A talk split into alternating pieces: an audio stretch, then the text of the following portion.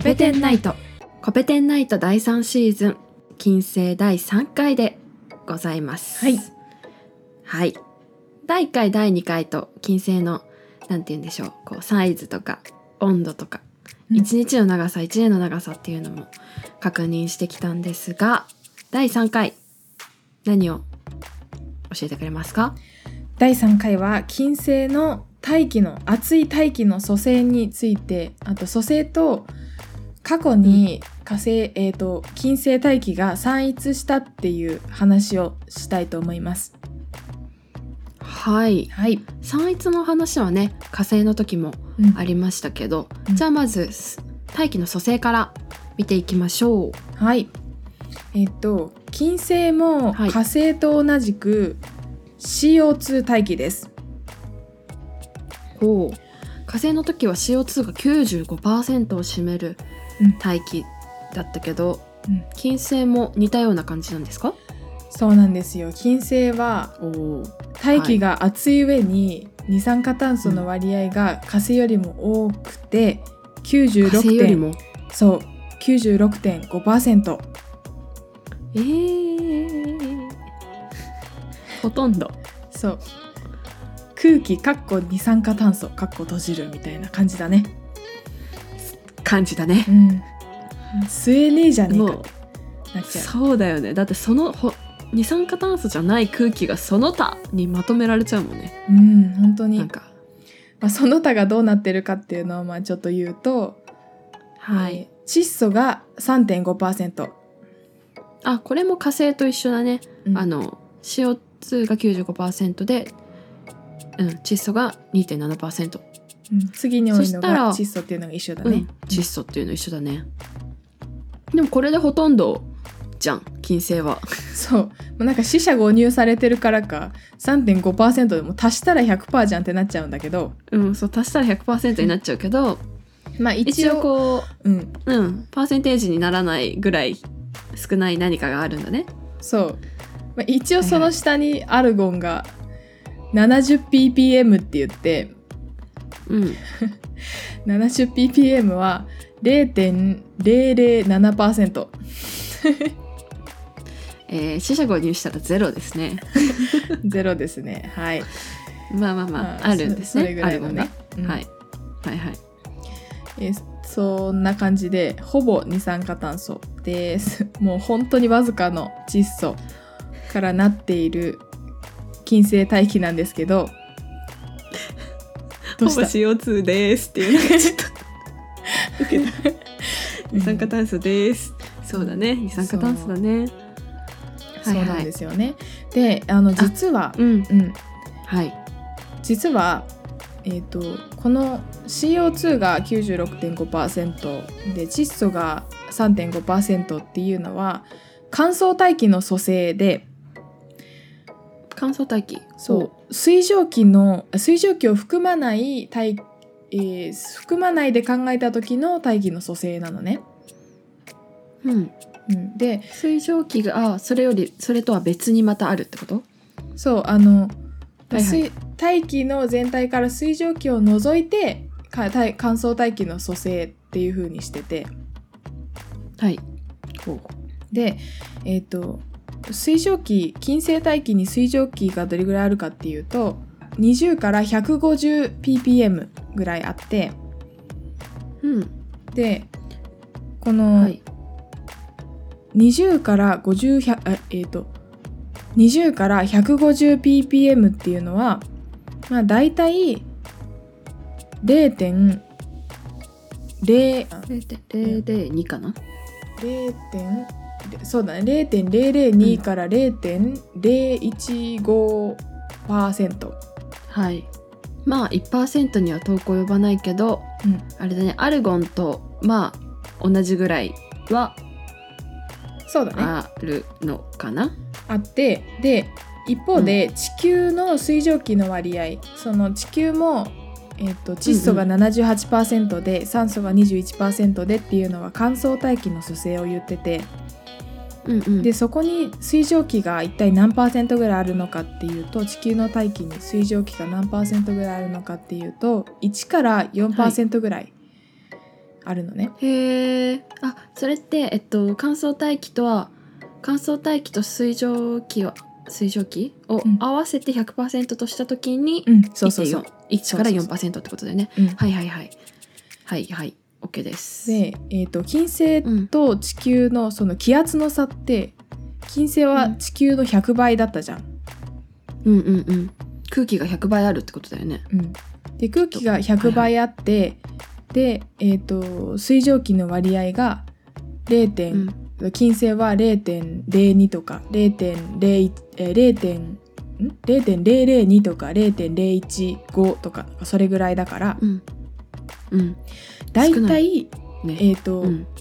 まあ、それの100倍を考えその えっとねだいたい金星と地球の水蒸気の総量割合じゃなくて総量は同じくらいになってるんだよね。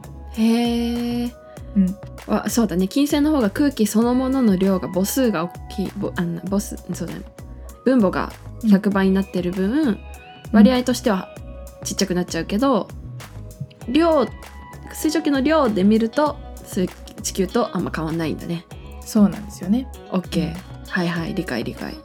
だからたくさんの水蒸気もあると、まあ、それ以上に膨大な量の CO2 もあると。そういった大気が金星の大気になりますね。はーい。うんうん。わかりました。金星の大気の組成がわかりましたね。今ので、はい。火星と似た感じでほとんど CO2 うん。はい。で火星はその地球の大気の量の100分の1だったから。うんうん。空気そのものの全体量が。そうそうそう。だったから、はい。はい火星と金星の大気の量が比べると1万倍になるよね。100×100 で。そうだね。うん、はいはいだからもう火星とも比べ物にならないぐらいの二酸化炭素の量が金星にはあります。ということでまずは金星大気の組成はそんな感じです。はい。Hello everyone. バイリンガリオでは兄弟博士のナオトと東大大学院生のキアヌが英語を交えて科学ニュースをお届けします。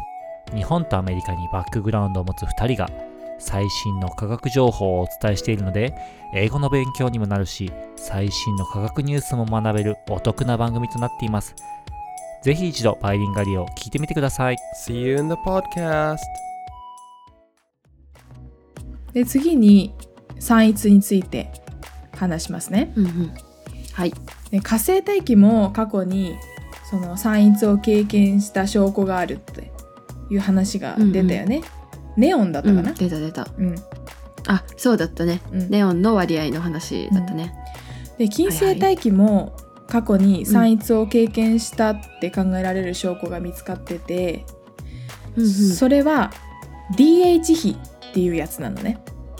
DH 比。全然聞いたことないですね、そうですよね。そう、うん。全然ないです。すごく専門的なあの、うん。数値なので。で DH 比っていうのは重水素と水素の比のことです。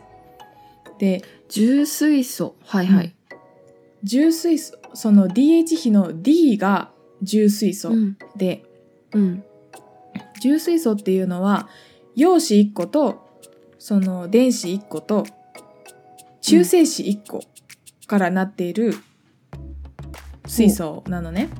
で普通の水素普通の H の水素は陽子1個と電子1個からなってるからちょっとあ重たい水あなる素。ほど、うん。原子核の部分が中性子1個分えっと普通の水素より重くいく重い水素うん。っていうこと。そうそう。はーい。ほうほう。でこのそれって自然界にあるものなの？うん。自然界にあるもの。地球にもあってで地球のその DH 比と金星の DH 比を比べた時に、金星の DH 比は地球の100倍になってるのね。高い。うん、高い。でこのうん。DH 比が100倍っっていうことは重水素がうん。水素の100倍あるっていうことだよね。うんうんうん。うんん重水素がああの地球の割合っていうかこう火と比べてってことだよね。あそうそうそうはいはいそう。はい。そうだね。うんうん。だからえっ、とうん。この重水素って普通のちょっと普通の水素普通の軽めの水素に比べて軽めの水素っていうか え重水素が重めの水素なんだけど普通の水素に比べて重いから散逸しづらいのね。宇宙空間に逃げにくい普通の水素よりも。うーん。なるほど。うん、だから、はい。この DH 比が高いっていうことは散逸によって逃げにくい重水素が残ったっていうなるほど。ことになる。えってことはえっと100倍に濃縮今されちゃってるけどなんて言うんだろう。今の地球の割合と同じぐらいの割合で金星にもあちょっと待って。もともとは地球と金星の DH 比が一緒だったとすると金星にはもともともっとたくさんの普通の水素うん。があったっていう風に考えられるよねっていうそうそうそうそういうこと。ことになるんだねきっと、うん。へえ。でこの散逸によって面白い。普通の水素が逃げちゃって、重たい、ん。おと重たい重水素が残るようなことをうんうん質量分別って言って、うんうん。なんか同位体とかあとはなんかこんな重水素と水素とかいろいろな質量分別があるんだけどその同じようなくくりの同じ種類の原子を比べた時に重たい方が残ってる重たい方が多いっていうのは散逸の一つの証拠になってるんだよね。へえ軽いもものが、えっと、逃げてったで、今の形になってるっていう風に予測がもうこうつけられる型があるというか。うん、へえそういうことですね。でまあ水素が逃げたっていうことなので金星は過去にその大規模な散逸によって大量の水蒸気がなくなったんじゃないかって言われてて。うんうん。そう地球今は金星は地球の、まあ、地球と同じぐらいの量の水蒸気はあるけど過去にもうその水蒸気が、まあ、100倍はい。あったかもしれないねっていうことが言われてますね。あのさっきの大気組成の話の中でうん。あのあれ？O2 が酸素がないなって思ったの。うん地球も火星もあの割合は違えど少しずつ O2 が出てきてたんだけど表に。うん。金星 O2 出てこないなって思ってたんだけどうん。そのもしかしたらその H2 うん。がバッて消えていくのと同時にその H2 を水蒸気で逃げてった時に酸素もそれで減っちゃった可能性あるってことだよね。そうだね。CO2 うん。H2O で逃げてたって考えると確かにそうだね、ちょっと今金星のうん。えっ、と O2 の割合調べてみますね。O2 の割合はあ,、あー書いてない。多分ね書いてないってことはほとんどない。ほとんどないね、へえほと。んどないねと違うのを調べてみるか。載ってるかな？ちなみになんだけどさ、うん。H2 水素がさ H2 気体の状態であの存在し大気中に存在することってあんまないの？ん？どういうこと？ないっけ？H2 が？H2 が気体の状態で大気に存在することってあんまりない？いや。あんまり聞いたことないよね。H H2 ああそういうこと？気体の、そうそう、うん、あの H2 がそう大気組成として大きな割合を占めるのがあまりないってこと？そうそう。うん。あそれはあの地球型惑星だからですね。太陽に近い惑星で、うん。でこの、えー、と金星とか地球とか火星の大気って二次大気って言われててはい。あのもともとはその宇宙の宇宙に存在する原子の割合的にもちろん水素とかヘリウムってたくさん大気として含まれてなきゃいけないおかしいんだよね。うんうん。だけどそれがないっていうことは、まあ、その水素とかヘリウムも、まあ、どっか逃げちゃってその後で作られた大気っていうのがその地球型惑星の大気って考えられてて、元はそれあったんだよ近くとかから出てくる。そうそうそう近くとかから出てきたりその、うん。大気に太陽からの光が当たって化学反応が起こったりしてあ二次的にできた大気なんですよね。ーじゃあ二次大気の中ではあんまり水素って残んないんだ。残んないですね。へえでその水素とかが水素とかヘリウムが残ってるのが木星とか土星なので、うーんうん。まあ、その話はまあ今後やっていきましょうね。今後やっていきましょう、はい。ちょっと奥奥が深そうでした。